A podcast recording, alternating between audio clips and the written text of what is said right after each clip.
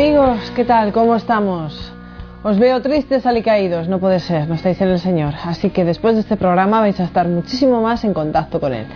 Hoy con nosotros se sienta una maquinista muy especial. La vais a ver, vais a decir de dónde viene esta mujer. Pero ella misma nos lo va a explicar. Nos va a explicar cómo por coincidencias de la vida, coincidencias del Señor, ahora mismo se encuentra, entre nosotros, se encuentra siendo entrevistada por mí y se encuentra dando testimonio de su fe. Hoy con nosotros se sube Girán. ¿Qué tal, Girán? Muy bien.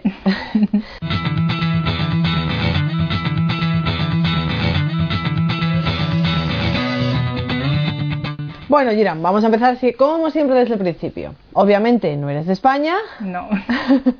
¿De dónde eres? De China. ¿Y Eh, qué haces por aquí? mm, Bueno, em, mi madre me ha traído porque ha dicho ella que vamos a hacer un cambio. Cambio de educación porque en China es, mm, digamos, estudia por estudiar. Estudias para aprobar exámenes. Entonces ella dijo, pues vamos a cambiar un poco el entorno y lleguemos aquí. Y hemos acabado en Santoña, por ejemplo. Bien, Santoña, Cantabria. ¿Cuántos años llevas en Cantabria? Eh, siete. Va Siete. a ser siete en septiembre. Vale, o sea que viniste muy jovencita, viniste con 14 años. Sí, eso es. Bueno, en plena adolescencia, qué complicado. ¿Y el cambio? Muy difícil. ¿Y Muy cómo fue el cambio? Porque en China cuando estaba era una estudiante excelente, tenía todo y estaba en una ciudad grande. Entonces cuando llegué a Santoña dije a mi madre, es que mamá, este pueblo no hay autobuses, ¿cómo mueve la gente? Además no hablaba español todos los días que quiero volver, que quiero volver, que no quiero estar aquí. Pero bueno, no sé cómo lo he superado. ¿eh? Así que difícil a un principio. Bueno, pero ahora te sientes bien en España, Sí, sí, estás sí, claro, contenta. Claro, claro. Bien, ¿qué contacto has tenido en tu vida, o por lo menos hasta los 14 años, 15, Mm. 16, con el ser católico? Nada. Nada, vale, ¿por qué? A ver, eh, se trata de que en China hay dos iglesias, ¿no? Uno que es la iglesia católica, que es la iglesia, digamos, subterránea, que está perseguida, y la otra es la iglesia legal, que es la iglesia algo como evangélica, así que está permitido. Entonces, ni siquiera sabía que era una iglesia católica, ya que en mi familia mm, no había muchos cristianos. De hecho, solamente fue mi bisabuela quien era un una cristiana evangélica. Entonces ella obligó a mi abuela y luego a mi madre que me llevara a una iglesia de este estilo para tener unos conceptos de, sobre la religión cristiana Vale. y nada más. Y ese es tu contacto único y exclusivo. En China hay dos iglesias, ¿no? Una que es la iglesia católica, que es la iglesia, digamos, subterránea, que está perseguida, y la otra es la iglesia legal, que es la iglesia algo como evangélica, así que está permitido. Entonces, ni siquiera sabía que era una iglesia católica, ya que en mi familia mm, no había muchos cristianos. De hecho, solamente fue mi bisabuela quien era un una cristiana evangélica. Entonces ella obligó a mi abuela y luego a mi madre que me llevara a una iglesia de este estilo para tener unos conceptos de, sobre la religión cristiana Vale. y nada más. Y ese es tu contacto único y Mm, exclusivo. nada Vale, más. ¿cuándo, ¿cuándo crees tú que empieza quizás el contacto más directo con el Señor? Es que mm, directo, bueno, con algunas tradiciones cristianas católicas, así como un domingo de ramos y todo eso, eso siempre he ido llevado, llevada por alguna vecina para ir, pero luego para conocer al Señor de verdad fue cuando conocí a Inés, que es mi amiga numeraria, y luego a- con Fernando, que luego salí con él, que hemos estado juntos. Entonces, porque son dos personas ca- muy católicas, Vale, son dos de tus cuatro coincidencias. Sí, porque ellos dos me hicieron una misma pregunta al, al mismo tiempo que, bueno, ellos dos no tenían nada que ver, aunque estaban estudiando en la misma facultad, pero no tenía nada que ver porque en aquel momento Inés era recién llegada a Santander para estudiar y luego con Fernando es que tampoco le conocía mucho. Entonces ellos me preguntaron, eh, ¿qué diferencia hay entre la iglesia que tú estás y en la mía, que es la iglesia católica? Pues yo, a la verdad, en aquel momento... Digo, ¿No supiste?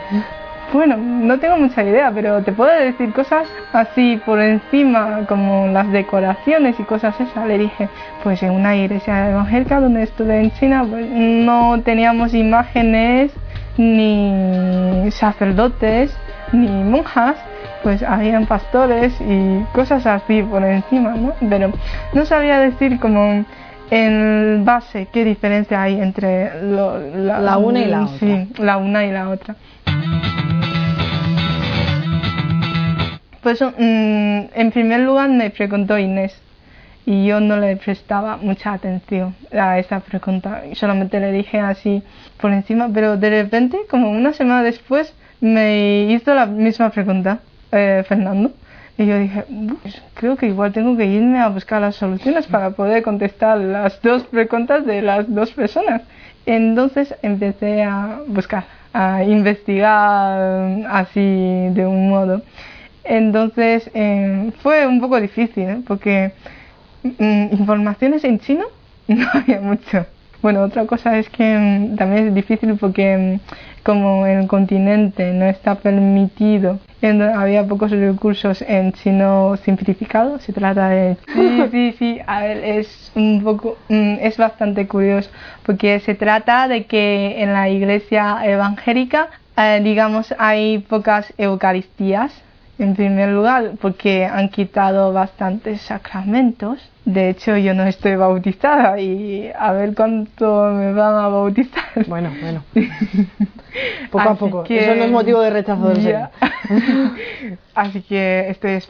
Y luego, por otro lado, mm, eh, en la iglesia evangélica, digamos, todas las bases están muy basado en la Biblia, porque no tiene un contacto directo con el Vaticano eh, o con el extranjero por el sistema político, digamos así. Y luego eh, la otra diferencia que encuentro que es como una de las mayores diferencias era eh, sobre la Virgen porque ahí tomaba como la Virgen es otra persona más en todo el proceso de salvación, así. Pero sin embargo veo que en la religión católica es muy importante la Virgen. Entonces siempre fue como mm, hace tiempo como que una cosa que nunca entendía bien por qué la Virgen es tan importante. Entonces hasta un día me inspiró y lo entendí porque entendí porque me dijeron ¿qué, ¿cómo va a ser la salvación si la Virgen dijera que no? Claro. es que si dijo que no, ¿qué va a pasar? Así que de ahí pues empecé a buscar y luego, bueno, digamos en la religión católica hay dos más hay dogmas que nunca voy a entender y a veces pues saco preguntas que nunca voy a encontrar soluciones. Pero sí, con fe creo que voy a ver todo claro, ¿no? Claro que sí. Porque hay cosas que no lo vas a ver nunca de claro mediante tu pensamiento humano. Eso pienso yo.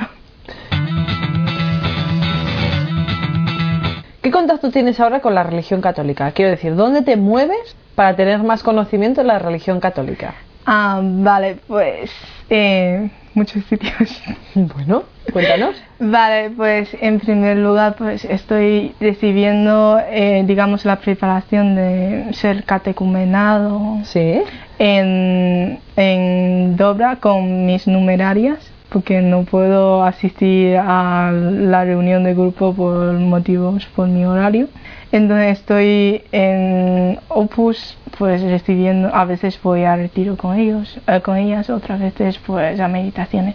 Y luego al mismo tiempo también muevo bastante en, en adoración, en la pastoral juvenil, y luego ahora estoy empezando a tener contactos con unos jóvenes también que son cristianos entonces pues estos entornos no y sí mm, es bastante para mí yo creo y estoy captando muchísimas ideas. Vale, o sea, quizás, bueno, bastante para ti, digamos que es como todo muy de golpe y es Mm, un poco sí. abrumador. o Sí, sí. Porque el Señor nunca es bastante, pero sí Ya. que quizás ahora te sientes un pelín abrumada por todo Mm, esto. De hecho, es que esto he pensado desde hace un año. ¡Un año! Sí, Vale. sí. Tienes ahora 21. Sí. Vale. Así que desde hace un año mi vida ha cambiado, digamos, de 180. Así que, porque antes siempre decía que estaba feliz, pero no de una manera llena. Pero ahora sí, Vale, porque por ejemplo estudias ingeniería química sí. y ¿te gusta o es, bueno, Bueno, eh, me gusta la verdad. ¿te gusta? Vale. Sí. O sea, tu carrera te gusta, pero no es algo que te llene. Los amigos, la familia. Mm, ah, bueno, la familia sí, porque la familia es un- forma una parte muy importante en mi vida, que mi hermana, mis padres forman una mayor parte de mi vida porque cuando estaba súper triste, pues son ellos que están a mi lado. Y, pero luego mm, los amigos, pues bueno, porque como mm, hay veces que no tenemos el- la misma búsqueda, digamos, Vale. en la vida, pues no. Y entonces no conectáis. No. ¿Te sientes un poco rechazada, quizás por tu condición de cristiana? Em, Por ejemplo, ahora- hablo en la facultad, en- entre los amigos cuando salís. No, No. no para nada. A todo esto lo quiero preguntar porque, claro, antes has hablado de la iglesia perseguida en China. Sí. Y ahora mismo el tema está muy, Muy en boca de todos sí. porque, bueno, está. Pero gracias a Dios que estoy en España. Eh, si fuese en China, no sé qué sería. De hecho, me acuerdo que cuando estaba en China, llevaba la Biblia al instituto para enseñarla a una compañera que no la conocía. Y me dijo bastantes cosas aquel momento mi tutora. Y ahora no sé cómo va a ser. O sea, ahora si aparecieses en China, Serías una cristiana perseguida. Sí, o más. Ya, ya, ya, ya. Sí, bueno, las noticias ahora mismo están Ya. en boca de todos y Sí, los sí. medios de comunicación están mostrando la crueldad con las que se con la que se trata a los cristianos perseguidos.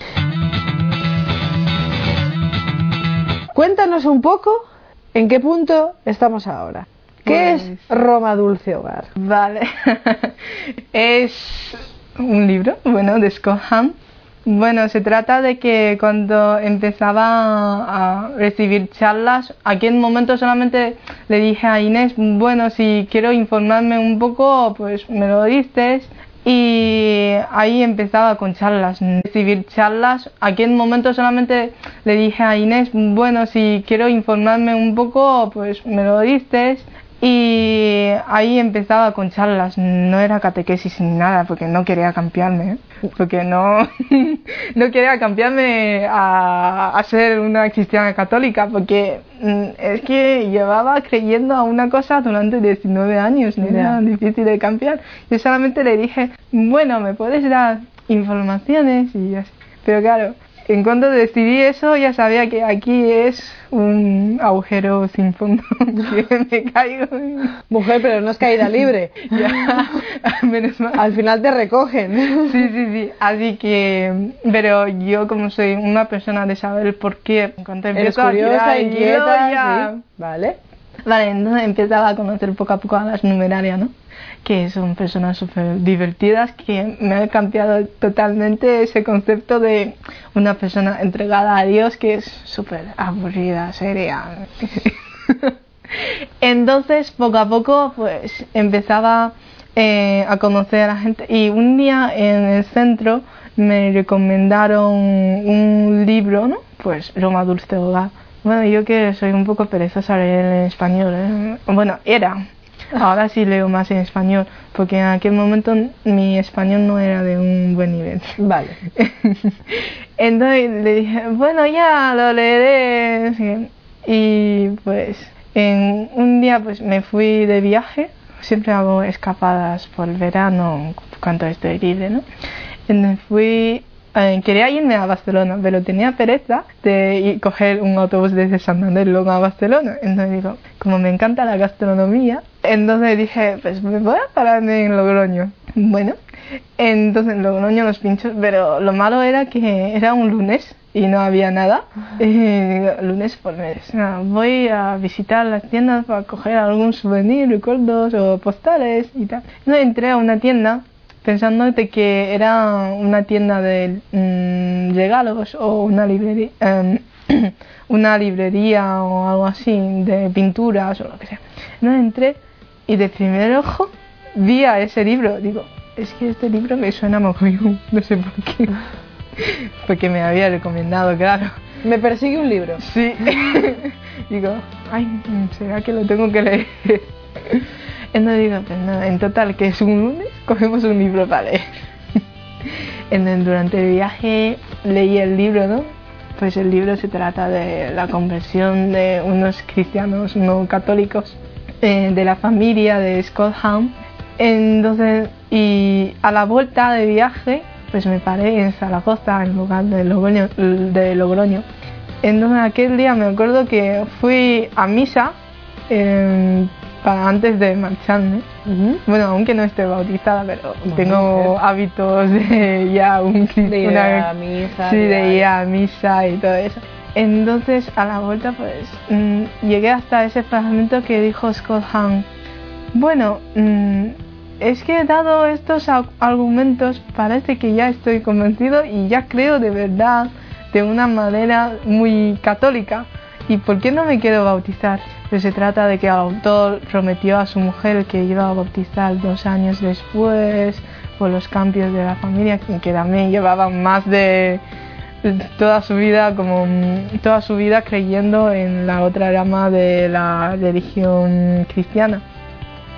Entonces, llegando a ese fragmento, yo también me quedé, digo, creo que también estoy creyendo las cosas de una manera muy católica. ¿Y por qué no me quiero bautizar? Es que no encuentro excusas para no bautizarme. En, en aquel momento decidí, venga, voy a ser cristiana católica. Y, Y en ellos doy. sí, Vale, en ello estás, en ello estás, te estás formando. sí. Bueno, el Señor querrá que te bautices cuando, cuando tú estés preparada. Sí. Digamos que, además creo que lo vas a hacer todo. Te vas a bautizar, vas a tomar la, com- la comunión Porque em, yo siempre digo que voy a hacer tres en uno. y te vas a confirmar. Sí. Bien, entonces vas a tomar los tres sacra- sacramentos más importantes, totalmente convencida de que quieres ser una cristiana católica. Vas a ir súper preparada. Ningún Eso bebé espero. va igual de preparado que vas a ir tú. Eso espero. claro que sí, mujer. Sí, sí, sí. ¿Qué ha cambiado? Por ejemplo, Em, estoy pensando en tu familia. Tu familia tradicionalmente china, Sí. con una educación, aunque no creyese o sí creía. ¿Qué Mm. cambia cuando tu hija o cuando tú como hija llegas a casa donde tus padres o donde tu hermana y les dices, papá, mamá, querida hermana, voy a ser cristiana católica, ¿qué tal? ¿Os parece bien? me acuerdo que dije a mi madre, ¿no? Dije, mamá, es que creo que quiero bautizarme a ser una cristiana católica. Y mi madre, mi madre es la típica madre que de mente abierta y todo eso, pero me dijo, pero sabes esto te va a cambiar la vida, ¿no? Pues me dijo, hay que ser coherente, coherente con todas las cosas que haces y tienes que ser responsable de lo que decides y es bueno otra cosa que ha cambiado es como voy a misa en domingo empiezo a hacer abstinencia ayuno en cuaresma ella me empieza a respetar Eh, bueno en viernes no tomamos carne ¿No? en cuaresma y en domingo cuando voy pillada de tiempo por estudiar o por recoger mira es que ya es la hora de la misa ¿Te dice tu madre? Bueno, Sí. bueno, bueno, bueno, Así bueno. que- Igual estás logrando la conversión de toda la familia. No bueno, es probable, es probable. es probable Bueno, lo dejaremos en el Señor. vale eso es Lo dejaremos en sus manos. sí sí sí Pero bueno, te sientes bien en casa, o sea, quiero decir, Sí, para claro. nada rechazada, Nada, ni, ni nada ha supuesto un problema. Sí, mm, incluso veo las cosas más felices. No sé si es porque estoy feliz o las cosas están realmente buenas. Hombre, a ver, puede ser que las cosas estén realmente bien, Sí. pero el Señor también te da, Sí. sobre todo yo creo que una paz, mm, sin agobio, porque yo siempre era muy perfeccionista, que, que quería controlar todo. Era imposible controlar todo, porque desde pequeña siempre mm, era representante de clase, representante de curso, um, todo excelente, nada, o sea, impecable, impecable. Y favorita de los profes, pero desde luego, después de, um, llegar a España a sacar suspensos, nada de español, pues ya me entraba ese agobio, ese agobio y hasta que no encontré al Señor, no se me, no se me quitaba ese agobio. Porque si en total digo, siempre puedes sacar cosas buenas de las malas. Porque igual hay una cosa tú ves que no está bien, pero luego siempre puedes sacar cosas buenas si siempre cuentas con, con el Señor. Eso es. Y desde ahí pues he empezado a tomar las cosas con más calma y con más felicidad de verdad. El Señor te lo está dando. Sí. Sí. Y además es que tus ojos es como... ¡fium! O sea, es como esos ojos vidriosos, brillantes, sí. realmente llenos de Dios. Bien, bien, bien. Vamos a recordar el nombre del libro. Vale. Roma Dulce Hogar. Roma Dulce Hogar de, de Scott Hahn. Vale. Que es el mismo autor de La Cena de Cordero. Eso es. Bueno, siempre preguntáis qué bibliografía leer, qué documental ver, qué película sería más recomendable visionar. Bueno, pues hoy tenemos otro libro.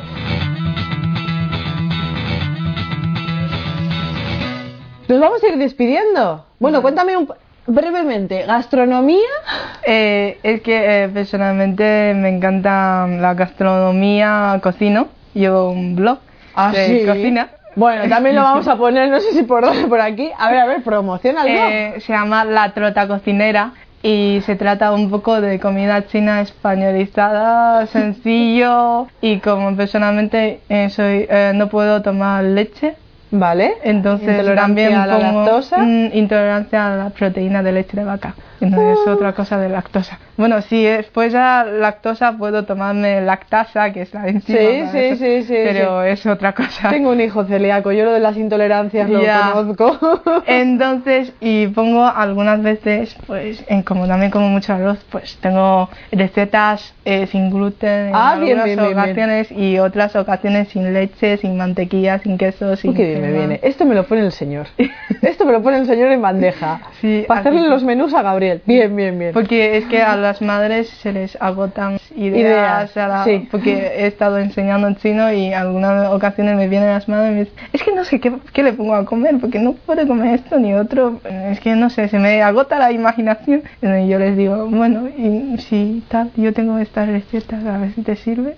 Vamos a ver. Mientras cocemos el arroz que hemos visto en el blog, ¿vale?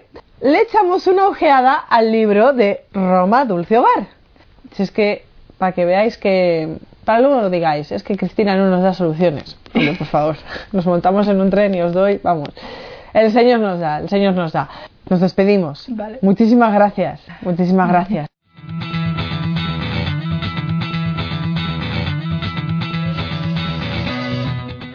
Amigos, pues ya veis, habéis visto que, que entrevista más llena de cosas. Una conversión, un país perseguido, o los cristianos perseguidos también en China. Hay que- rezar mucho, hay que rezar mucho, mucho más de lo que rezamos, hay que rezar mucho. Y sobre todo, aparte de rezar, obviamente, darlo a conocer. Porque esto de los cristianos perseguidos, hay momentos, y esto es una opinión personal, en que veo que los medios de comunicación lo esconden. Y es un tema tabú. Pues nosotros, que nos sentimos realmente cristianos, que nos sentimos dentro de Dios, nos sentimos con Él, nos sentimos abrazados, como digo yo siempre, lancémonos al mundo y digamos que sí, nos persiguen y que hay cristianos perseguidos y que esto no es un tema tabú y que se tiene que conocer y tiene que ver la luz. Amigos, os dejo. Gracias. Gracias a vosotros. Chao.